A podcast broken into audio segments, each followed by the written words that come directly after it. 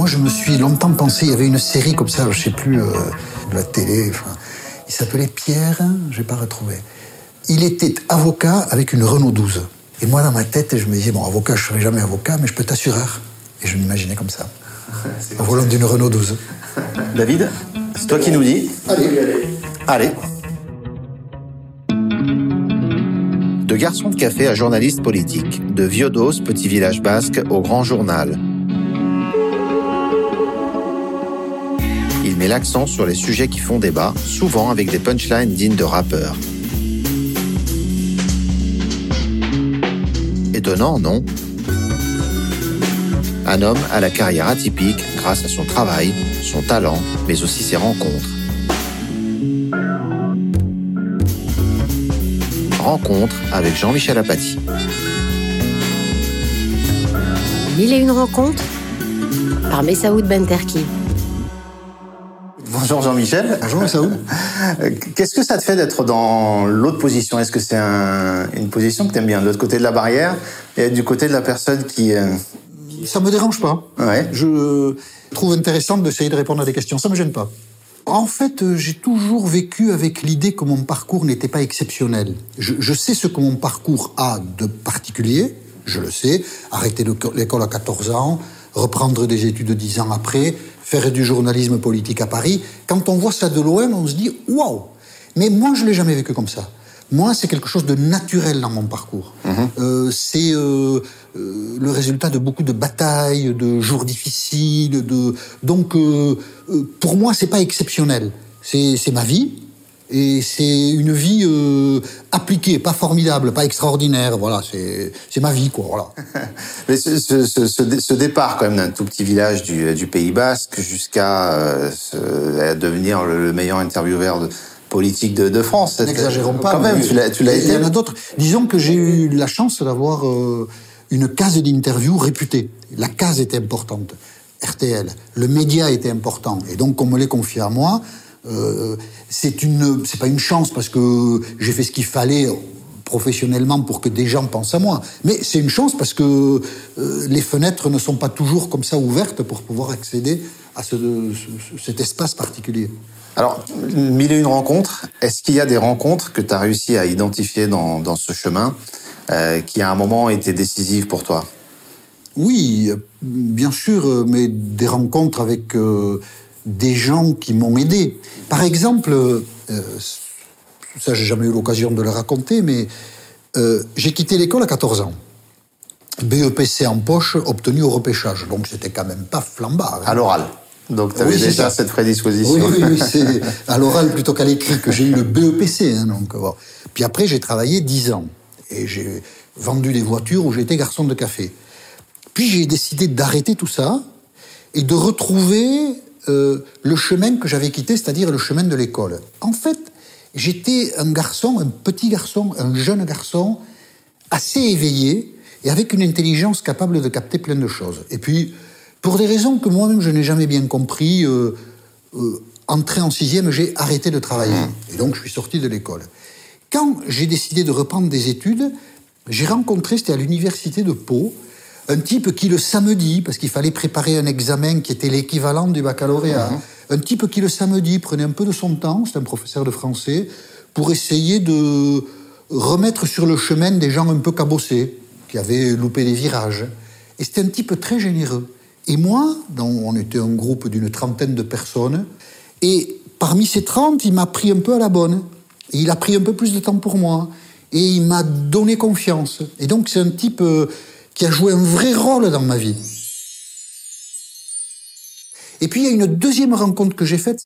J'ai fait des piges à Libération, donc j'étais arrivé à Paris, j'ai Ouais. envie de faire du journalisme. Et le chef du service politique de Libération, qui s'appelle Fabien Roland-Lévy, il- il m'a plutôt aidé et il s'est fait virer de Libé, moi avec lui, et il a été au Parisien. Et il m'a embauché au Parisien. Et il m'a appris beaucoup de choses. Il m'a appris à enquêter, à regarder. à- C'est un artisan intelligent du journalisme. Et il m'a apporté beaucoup de choses. Donc on doit toujours des choses à des gens. Pour prendre quelques paraboles de rencontres, euh, moi, il y, a- il y a un moment qui me fascine, c'est euh, ton arrivée à Paris. Alors, j'ai toujours eu envie de vivre à Paris. Euh, quand quand mes parents, mes parents étaient des petits salariés modestes au Pays Basque, dans une usine de sandales, tous les deux, ils achètent une maison. Personne avant eux n'avait pu le faire, dans les générations qui s'étaient précédées. C'était des gens très modestes. Mais eux, ils achètent une maison, ils font construire une maison, c'est la fin des années 50, avec des crédits, tout ça. Ils achètent un terrain, ils font construire la maison, et au milieu de la maison, ils mettent la télé. Et moi, la télé, évidemment, c'est une ouverture sur le monde incroyable. Même la télé de l'époque, noir et blanc, une chaîne. Mais la télé, l'ouverture, c'est Paris. Moi, tout petit, j'ai su que Paris existait. J'ai su que le Pays Basque où j'étais né, et j'ai toujours aimé le Pays Basque, mais c'était un petit bout du monde. Et donc, il y avait euh, la grande ville qui était là. Et quand, des années après, vraiment, il m'a fallu du temps, je suis arrivé à Paris, je viens à Paris pour faire du journalisme politique, parce qu'en chemin, j'ai compris que j'avais vraiment envie de faire ça. Et donc j'arrive à Paris, je ne connais personne, personne, personne m'attend, évidemment. C'est ça qui est fou. Et je viens avec ce projet, tout le monde m'a découragé, avant. Mais ça, je m'en fous. Mais je n'ai pas rencontré une personne, je faisais des études à Pau, et puis euh, dans mon village du Pays Basque, Viodos, ou la petite ville qui est à côté, Montléon, quand je disais je vais faire du journalisme politique à Paris, je n'ai jamais rencontré une personne qui me dise, mais t'as raison. Tout le monde m'a dit, mais enfin, t'es con, quoi. Qu'est-ce qui te prend? Oui, c'est ça. et, tu te prends pour qui, à la limite hein? Du journalisme politique à Paris. Enfin, c'est pas un projet professionnel, ça. Ça, c'est une dinguerie.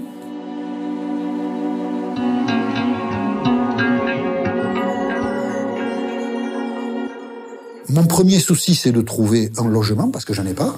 Donc j'étais au foyer basque, dans le 16e arrondissement de Paris. Puis là, j'ai pris après une colocation, parce qu'ils t'accueillaient comme moi, de toute façon, au, foyer basque. Après, il fallait dégager. Bon, j'ai pris une colocation dans le 20e. Et puis, j'ai euh, tapé à la porte de, de journaux. Alors, j'ai vu Jean-Michel Elvig à Libération, qui m'a dit C'est bien sympa d'être là, mais je, vois pas bien à quoi ça sert. J'ai vu Jean-Marie Colombani au Monde, qui m'a dit Bah, écoutez, oui, c'est. Voilà. Vous devriez faire des piges, me dit Jean-Marie Colombani, mais c'était sympa. Hein dans la presse régionale, essayez, vous allez à l'Assemblée, puis vous essayez de faire des comptes rendus, enfin bon, n'importe quoi, en fait. Bon, il a été poli, quoi. Et gentil, il a pris un peu de temps. Et puis, euh, je me souviens, hein, euh, donc cet hiver 87, j'ai monté les marches de, l'escalier du monde, le premier étage pour accéder au bureau du chef de service politique dont je lisais les papiers, euh, Jean-Marie Colombani, enfin c'était... tu te sens Pour moi, c'était quand même assez énorme. Hein. Très ému, donc euh, très intimidé, donc sans doute très mauvais dans la discussion avec lui. Puis j'avais rien à lui dire, j'étais là, quoi. J'étais là, et qu'est-ce que je lui demandais au fond? Pas, de, pas d'écrire dans le monde, parce que ça me dépassait, mais... Et lui, pourquoi il m'avait donné rendez-vous? Enfin, on ne sait pas pourquoi on est là les uns et les autres. Et puis, euh, je savais bien que, voyant Jean-Marie Colombani, j'insiste juste, parce que dans les années 80, Jean-Marie Colombani, c'était une énorme signature dans le journalisme politique. Un type d'une intelligence et d'une finesse incroyable. Je vais le retrouver dix ans plus tard parce que je me fais embaucher au Monde. Et probablement, il a oublié notre rencontre précédente. C'est Edoui Plenel qui m'a embauché au Monde. Colombani dirigeait le Monde et Plenel dirigeait la rédaction. Mais là, ce jour-là, pourquoi il a ouvert sa porte? Pourquoi moi je suis là? Je ne sais pas. Mais ça se fait. Et puis, c'est bien aussi que ça se fasse. Et, puis petit à petit, euh, j'ai rencontré des gens, et puis j'ai commencé à faire des piges dans un hebdomadaire euh, un peu marginal, parce que réputé d'extrême gauche, ce qui n'était pas du tout mon histoire, ça s'appelle le Politis. Puis après, on met le pied dans l'engrenage.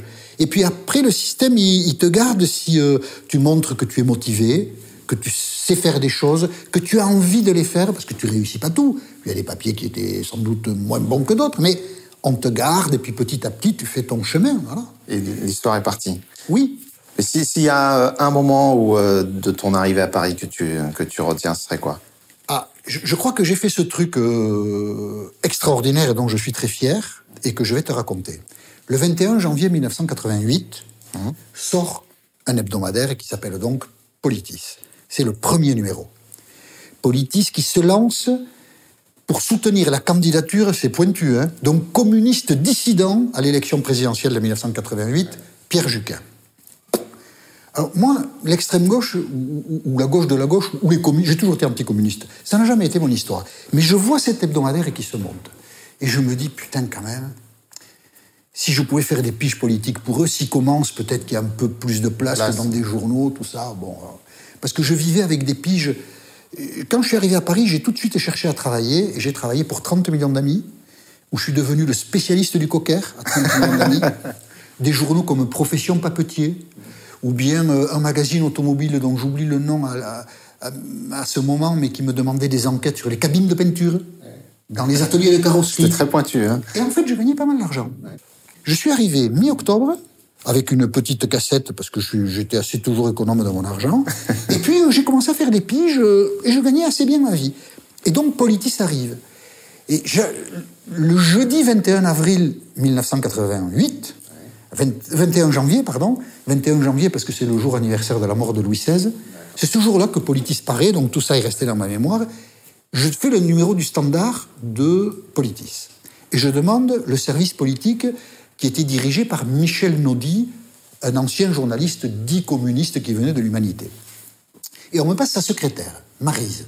Je viens d'arriver à Paris, je suis journaliste, elle a dû entendre mon accent basque, et, et elle me dit, je l'appelle, je cherche des piges, je, je veux faire du journalisme politique. Et elle me dit, écoutez, là, Monsieur Naudy ne peut pas vous prendre au téléphone, il est occupé, rappelez-moi jeudi prochain. Et en fait, je vais appeler Marise tous les jeudis. tous les jeudis, C'est du harcèlement. on sympathise plutôt au téléphone. À la limite, quelquefois, je me disais, elle attend mon coup de fil. Je savais pas qui c'était, je savais pas. Donc, tous les jeudis, je l'ai appelée. Elle me dit, je vous passe Michel Naudy.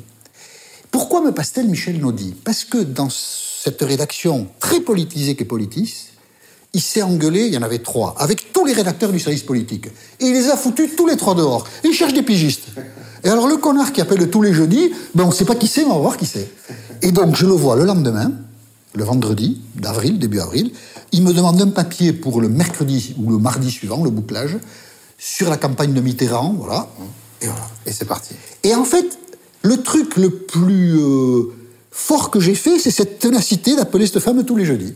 Voilà, ça tous les jeudis, je l'appelais, et un jour, ça marche. C'est devenu un rituel le jeudi, t'appelais quelqu'un ou Non, c'est pas devenu un rituel, mais j'ai jamais oublié cette anecdote, parce que ou cette attitude, parce que elle, elle a été sympa pour m'écouter, et puis moi, j'ai tenu bon, et, et je n'aurais pas imaginé ne pas ne pas l'appeler un jeudi. Et puis tu vois, après, paf, C'était le début de fait- ils m'ont l'aventure. donné un papier à faire, ça leur a plutôt plu, ils m'en ont donné deux, trois.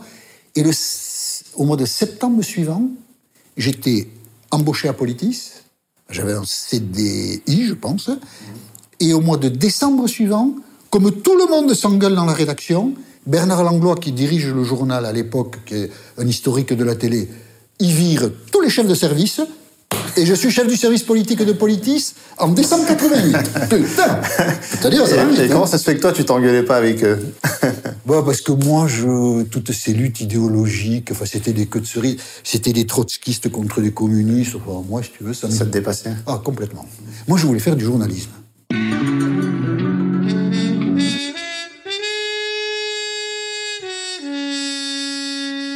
Alors, tu parlais de, de la télé. On, Oui. on- on va faire ta rencontre avec la télé en deux temps.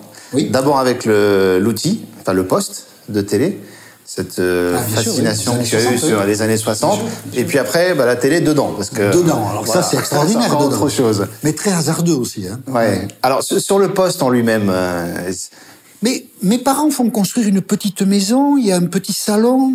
Oh, Aujourd'hui, on n'imagine pas tout ça, mais pour eux, ce sont des ruptures incroyables. Avoir l'électricité, l'eau courante dans la maison. Mes parents n'avaient jamais eu ça. Et tous ceux qui les avaient précédés sur cette terre n'avaient jamais eu ça. C'est la modernité quelque chose qui bouleverse leur vie. Et donc, ils, ils achètent tous les outils de la modernité. Et ils achètent avec un crédit un poste de télé, noir et blanc, qu'un type avec une blouse bleue qui vient de Pau. C'est très loin, Pau, quand tu habites à Moléon ou à Viodos. Nous, on habitait au hameau de Viodos. Il y a 400 habitants dans le village. 10 personnes dans le hameau. Eh bien, il y a un type qui vient de Pau avec une camionnette, une blouse bleue. C'est un technicien. Moi, j'étais petit, j'avais 5-6 ans, mais je m'en souviens. Et il pose la télé au milieu de la pièce. Et alors, comme on avait la télé, il y avait un type qui habitait à côté, un retraité de la SNCF. Qui était un fan de rugby. Alors il venait chez nous, il buvait 2 litres de rouge quand il venait l'après-midi, putain, j'ai picolé. hein. C'est toi qui le servais. Oui, c'est moi qui le servais, oui, absolument. Et on regardait, lui et moi, parce que ma mère, euh, mon père, il travaillait, ça. Lui et moi, on regardait le match de, les matchs de l'équipe de France. Gachassin, euh, Boniface, Albaladejo, des vieux noms du rugby. Moi, je les connais comme ça, parce que avec ce vieux monsieur, parce qu'il il faisait très vieux, il avait 60 ans peut-être, une moustache blanche, il fumait des, des gitas de maïs, il buvait du vin rouge, enfin bon. Et moi, j'étais jeune à côté de lui, on regardait tous les deux, et on était à fond pour la France. Et la télé, c'était ça, c'est beaucoup d'émotions. Et ce dont je me souviens, dans ces années-là, c'est, c'est pas de choses précises, mais je me souviens qu'on nous, mont- on nous montrait Paris, la ville, euh, la place de la Concorde, la Tour Eiffel. On voyait ça à la télévision. Oh, je trouvais ça fabuleux, moi. Et, j'ai toujours eu envie d'aller. Enfin, toujours eu envie. C'est pas une envie euh, formulée nettement. C'est un fantasme, quoi. Un fantasme de la ville. C'est là que ça se passe. C'est là qu'il faut être. Oui, mais moi où je suis, j'irai jamais là-bas. Enfin, tu vois. Et alors, ce qui est incroyable, donc, c'est que t'as ce souvenir-là avec ce poste de télé, et le jour où t'es dedans. je n'imagine pas travailler à la radio, à la télé. C'est, c'est, c'est un univers qui m'est totalement étranger. Moi, ce que je veux faire, quelquefois, c'est pas que je regrette, mais ce que je veux faire, c'est de la presse écrite. Ouais. Moi, je veux faire ça. Puis je veux pas faire de, à, à l'époque en tout cas, moi, ce que je veux faire, c'est du, c'est du reportage politique, de raconter des histoires. Quelquefois, je regrette d'avoir perdu ce fil-là euh, perdu le fil de quelqu'un qui est tout le temps sur le terrain, qui fait parler les responsables de la politique et qui, et qui raconte la politique. Mais je l'ai perdu. J'ai fait d'autres choses, d'autres choses qui m'ont nourri dans tous les sens du terme, qui m'ont apporté beaucoup de choses. Mais j'ai perdu ce fil-là. Mais quand j'arrive à Paris, c'est ça que je veux faire. Moi, je veux juste euh, écrire la politique. Et, et donc la télé et la radio, c'est... Alors comment ça se fait après? Je suis au Parisien, au service politique du Parisien. Je te raconte tout, on a le temps dans Ouais, un bien podcast. sûr. Tu couperas ce qui t'intéresse pas. Après, c'est euh, l'alignement des planètes. euh, toi, tu y es pour rien. Jean-Pierre Elkabach, Ouais. européen, est nommé président de France Télévisions, 1994. Moi, je suis au service politique du Parisien à l'époque. hein. Pour le remplacer, Européen prend le directeur de la rédaction du Figaro, Franz-Olivier Gisbert. Ouais. Franz-Olivier Gisbert sur Europe 1, patron du Figaro, il le reste, était jusque-là associé à une émission politique sur France Inter. Donc France Inter est obligé de chercher un autre partenaire que le Figaro. Et donc France Inter se tourne vers le Parisien qui n'est pas du tout son univers. Pas du tout euh, le Parisien et France Inter. euh, C'est- mais Jean Lucas qui dirige France Inter à l'époque, puis il n'y a pas beaucoup de journaux. Bon. Donc, le Parisien. Au Parisien, le Parisien a très envie, c'est Noël Couedel, Oui. grand journaliste, euh, di- dirigeant de l'équipe, etc., qui dirige le Parisien. Le Parisien est très intéressé foot par la proposition de France Inter. Mais qui va aller tous les mercredis à France Inter à 18h pour participer à une émission politique à 19h qui s'appelle Objection, animée par Gilbert de Noyant. Qui va y aller? Alors, Fabien Roland-Lévy dirige le service politique, il y va une fois. Lui, il aime pas ça et tout le monde le trouve mauvais. Raphaël Baquet est au service politique, elle y va une fois. Elle aime pas ça non plus? Moi, on me fait aller une fois, putain. Ah, moi, les gens de France Inter, je les adore. euh, ils trouvent que je pose des questions un peu n'importe comment, mais ça peut le faire. Enfin, ça colle. Et donc, c'est moi qui vais y aller pour, euh, pour France Inter. Et donc, du coup, j'ai fait la connaissance de Jean Lucas, de journalistes de, de la maison, tout ça. On sympathise. On... 94, 95. Je quitte euh, le Parisien en 96, je vais à l'Express. Ouais. Je commence à faire des médias ici et là comme journaliste, RMC a une émission, bon, tout ça, enfin, bon, bref. Et en 99, Jean Lucas me dit si tu veux être chef du service politique, on t'accueille à France Inter. Et là, j'ai beaucoup hésité. Vraiment, j'ai refusé deux fois, au printemps 99, parce que je venais de rentrer au Monde, et Louis Plenel m'avait embauché au Monde, dirigé par Colombani. Je faisais Matignon, c'était Jospin était Premier ministre, c'était formidable. C'était un lieu d'observation formidable, à un très haut niveau. C'était comme un athlète de haut niveau. Là, tu, euh, pour le monde, tu suis Matignon en cohabitation avec euh, euh, Chirac. C'est vraiment, c'est très exigeant. Je suis totalement investi. Et vraiment, ça se passe bien. Il y a des jours où tu as la une du monde, euh, tu vas à l'Assemblée nationale aux questions d'actualité, tu as tous les députés qui ont le monde, là, ils viennent de l'avoir l'après-midi. Toi, t'as écrit un papier, t'as des infos dedans. Enfin, vraiment. euh, Ça te procure quoi comme sensation, ça? Oh, c'est extraordinaire. Franchement, c'est très excitant. Tu es journaliste, tu apportes de l'information. Et tu apportes de l'information à qui? Aux gens qui font de la politique. Qui savaient pas, qui savaient pas qu'à Matignon, on pensait ça, on disait ça, on allait faire ça, on avait ce projet. Tu, apportes de l'information. Puis de l'information d'excellent niveau.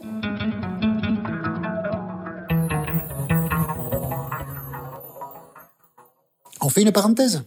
Jospin dirige Matignon.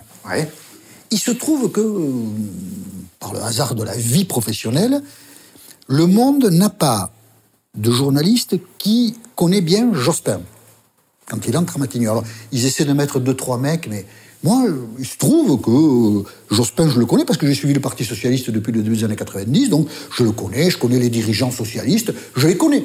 Professionnellement, hein, je pas ouais, du tout, ouais. euh, mais je les connais, quoi. Donc, euh, donc du coup, le monde me débauche. Et donc, du coup, je, je, Jospin pense que la presse, ça n'existe pas, que le seul journal qui vaille, c'est le monde. Donc, le journaliste du monde, si tu veux, euh, on y fait gaffe quand on est à Matignon. Quel système met en place Jospin? Jospin dépêche l'un de ses ministres, Daniel Vaillant, à l'époque ministre des Relations avec le Parlement, un élu parisien. Tu réponds toujours aux journalistes du monde.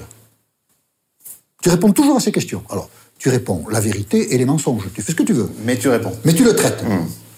Il faut absolument que le journaliste du monde, il ait toujours une réponse aux questions qu'il se pose. Vraiment, tu as d'excellentes conditions de travail. J'ai adoré ça. Et donc, quand Jean-Luc me dit viens à France Inter, il faut abandonner Arrête- ça. arrêtez tout ça. ouais, ouais. J'ai beaucoup hésité, vraiment j'ai hésité. Et en fait, c'est pas du tout un regret, mais là c'est euh, un embranchement euh, important de ma vie professionnelle. Parce que je serais resté au monde, je pense que j'y serais encore. Et voilà, peut-être que je ne dis pas que j'aurais été chef du monde, mais enfin, quand tu, en fait, quand tu fais Matignon au monde, après tu peux devenir chef du service politique du monde, et après quand tu es un chef du service politique du monde, tu peux diriger le Ouais, monde. ouais. En venant d'où je viens, être chef du service politique du monde, putain, c'est. T'aurais repensé à tous ceux qui t'ont dit, mais c'est une dinguerie d'aller à Paris pour être C'est journaliste politique. ouais. faire de la télé. Quand tu veux faire du journalisme politique, Ouais. diriger le service politique du monde, c'est extraordinaire. Et puis, je dis oui. Donc la radio. Je découvre la radio, le travail quotidien de la radio. Ça m'a passionné. J'ai- mis une énergie là-dedans. Mmh. Moi, j'écrivais pas les papiers. Je faisais comme ça. Pouf À l'instant. À l'instinct, tu les. Voilà. un côté ça sortait. Ouais, ouais. Ah, j'ai adoré ça. Et puis, dans les couloirs de la maison de la radio, une jeune femme m'aborde assez souvent pour faire une petite minute qui l'arrange. C'est Anne-Elisabeth Lemoine, qui travaille pour Marc-Olivier Fogiel, qui a une émission sur France Inter le samedi. Il a une maison de production, il a une émission sur France 3. Et Anne-Elisabeth Lemoine, elle va pas trop loin, paf, souvent, elle me sollicite. Et donc, du coup, Fogiel s'habitue à ma tête, parce qu'il me voit dans les reportages d'Anne-Elisabeth Lemoine. Et donc Fogiel, à un moment, il me demande d'être son chroniqueur à- dans une émission qui ne peut pas plaire à tout le monde. Sur France 3. Sur France 3. Ouais. La première année où je travaille avec Fogiel, son rédacteur en chef s'appelle Laurent Bon. Il va faire une saison avec Fogiel et il va partir. Il va partir faire quoi? Le Grand Journal. Producteur donc- du Grand Journal. Producteur du Grand Journal avec euh, Denisot et, euh, et Renaud Leventkin. Et donc, à un moment, Laurent Bon dit tiens, euh, on cherche un chroniqueur politique, mais il y avait ce type chez Fogiel, et paf Et tu vois, tout ça s'est construit. euh, et le grand journal, moi je suis arrivé, je me souviens très bien, au début c'était une fois par semaine le vendredi. Et le premier vendredi où j'ai été, on fait une photo de groupe de Niso. Oh, quand même impressionnant, de Niso. Très gentil, très doux, très modeste. Et puis toute cette équipe des gens de la télé. euh, Alors ça, pour le coup, c'était à des milliers de lieues de mon univers. J'ai eu beaucoup de mal à me dire que je travaillais. Ça m'a mis. J'ai mis beaucoup de temps à, me dire, mais oui, tu travailles vraiment pour Canal, qui est, qui est, c'est un peu, c'est un peu, Canal, c'est un peu une chaîne euh, marginale par euh, le talent, l'originalité. euh, elle se distingue des autres.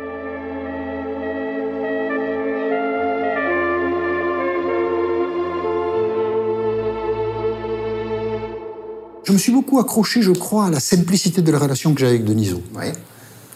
Denisot est un type simple, euh, un homme de pouvoir. hein. Euh, avec moi, je n'ai pas le souvenir d'une seconde où il n'a pas été gentil avec moi. T'as réussi à identifier pourquoi il y avait cette simplicité entre vous deux? C'est quoi C'est vos origines, votre parcours? Oui, autodidacte tous Ouais, les deux. autodidacte, ouais. Oui, quelque chose qu'on n'a jamais formulé, je pense, vraiment. Mais je pense qu'il y a quelque chose de ce registre-là, oui. Oui, oui, je pense. euh, au fond, des gens toujours un peu étonnés d'être là. Est-ce que c'est cet étonnement-là qui t'a permis d'être aussi fort dans cet univers-là, finalement? Oui, je, je pense qu'il y a quelque chose de juste dans ta question. Euh, je n'ai jamais parlé de journalisme politique, donc à des lecteurs, à des auditeurs euh, ou à des téléspectateurs, euh, en pensant dans ma tête que le journalisme politique est une science, qu'il faut avoir fait Sciences Po pour faire ça, que on dit les choses comme ci ou comme ça. J'ai tout le temps parlé en fonction des sentiments qui étaient les miens. Et donc, euh, je pense que le fait de, ne, de, de venir d'où je viens et d'être ce que je suis, et donc d'être étonné de, de, d'être là où je suis aujourd'hui, ça s'entend d'une certaine manière, je, je crois. Je crois que, je, je crois que j'ai toujours parlé des choses comme je les ai senties, et, ou, ou- ou comme on les sent au Pays Basque. L'effet sur, euh, sur les, les tiens euh, d'apparaître à la télé. J'en ai jamais parlé. T'en as jamais parlé? Non. Non? T'aurais aimé? Non, je crois pas. Non, je crois pas, je crois pas. Non, je crois pas. Il n'y a pas de Non. petit manque par rapport à ça, de, de partager ça, quoi, en fait. Non, pas du tout. Ouais, ouais. Pas du tout, pas du tout. J'ai pas ressenti le besoin de leur expliquer beaucoup de choses. hein. Et ils l'ont pas demandé. La pudeur que tu as pu avoir dans cette relation-là, moi, c'est pareil. euh, c'est exactement la même chose. ouais. Pas beaucoup de mots, mais une transmission par, euh, par les sentiments, par. Puis c'est formidable de sentir que tes parents t'aiment et te font confiance. Que bon, moi j'ai toujours vécu ça sur un mode quand même un peu triste. Je pense aussi que mes parents euh, étaient un peu peut-être euh, culpabilisés ou se sentaient oui coupables de de pas avoir euh, compris quel garçon j'étais pour éviter qu'il y ait une rupture dans les l'école, tout ça. Enfin, je pense que il y avait quelque chose qui, qui qui les culpabilisait, oui, par rapport à moi. de pas avoir cerné ton potentiel, finalement, quelque part. Ouais. Ouais. Ce que, ce- qui j'étais, ce que je pouvais faire, tout ça, et de pas m'avoir accompagné, de pas, de m'avoir laissé, de, de pas avoir compris, quoi. Je pense, oui, je pense. Ce goût de la punchline et ce talent pour la punchline, tu, euh, Je sais pas. tu sais pas d'où ça, ouais, tu sais pas d'où ça vient. Il y a pas. Non, euh, j'ai toujours beaucoup verbalisé, assez facilement, voilà. C'est un cadeau de la nature. Une série qui te fascine, donc, c'est Game of Thrones. Ah oui, bien sûr. oui. Bah, parce que c'est, c'est, alors Game of Thrones, parce que c'est une série euh, autour de ce thème éternel qu'est le pouvoir. Euh, comment les sociétés s'organisent-elles? Pour euh, euh, que quelqu'un gère les affaires communes Et puis une fois qu'elles sont organisées, comment euh, dans la société les gens essaient d'avoir le pouvoir Donc Game of Thrones, c'est euh,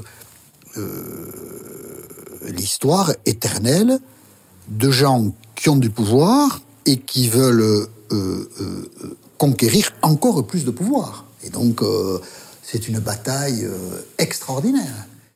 Le dernier épisode Ah, parlons-en. est un épisode honteux. Ah, bah voilà. Honteux. Parce que la distribution du pouvoir, qui n'est qu'une distribution violente, dans toute la série, c'est l'esprit de la série. Le pouvoir, il fallait le conquérir. Il n'y a que la lutte, la guerre, la violence qui permettent de conquérir le pouvoir. Là, ils s'assoient tous autour d'une table. Alors, euh, tu veux le pouvoir Ben, On te le donne. Oui, puis moi, je vais faire ça. C'est c'est le contraire de la série. C'est un scandale. Ouais. Le dernier épisode est un scandale. Vraiment, c'est c'est T'aurais pu signer la pétition pour changer la fin. Absolument. Ah oui, parce que, parce que la femme n'est pas juste. Donc si elle n'est pas juste, c'est qu'elle est fausse. Et si elle est fausse, il faut la foutre à la poubelle, évidemment.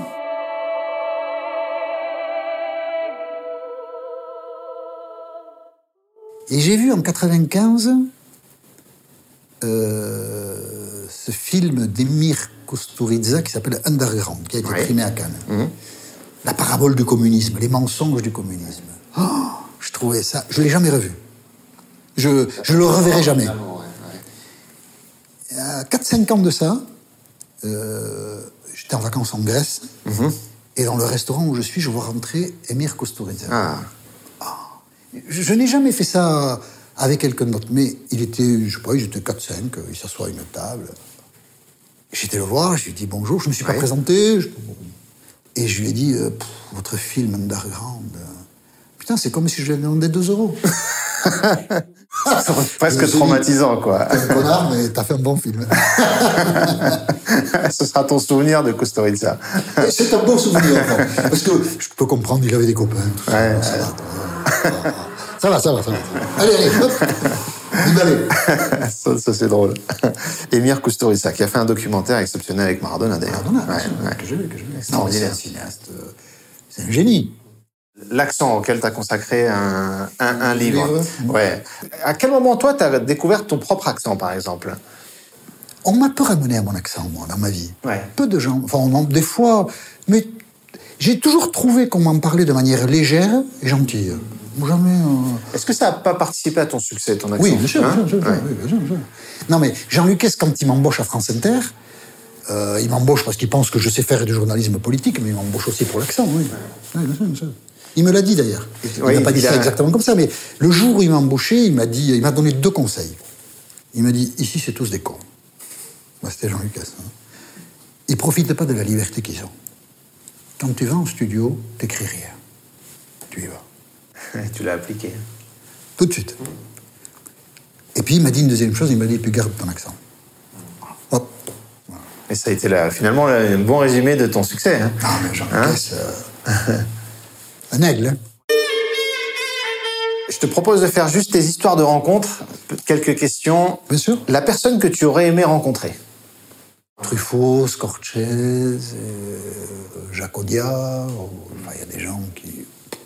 C'est un talent Ouais. sublime. Et à l'inverse, la personne que tu aurais aimé ne jamais rencontrer. Éric Zemmour. Voilà. C'est. Il y a toujours dans l'histoire des porteurs de malheur, des gens moches qui euh, véhiculent ce qui est mauvais. Mais ils peuvent avoir du succès. C'est c'est au-delà d'une question de personne, quoi. Ah oui, oui, c'est plutôt ce qu'il représente. Euh, Ce qu'il représente et les audaces qu'il se permet, au fond, puisqu'on parle de lui, mais c'est une figure éternelle dans l'histoire. Euh, Ce sont des gens qui ont du courage, parce qu'ils peuvent euh, contrevenir pendant un temps, donc avec courage, avec détermination, aux valeurs dominantes. Mais quand leurs valeurs triomphent, c'est épouvantable. C'est une défaite pour euh, la communauté et la pensée en général.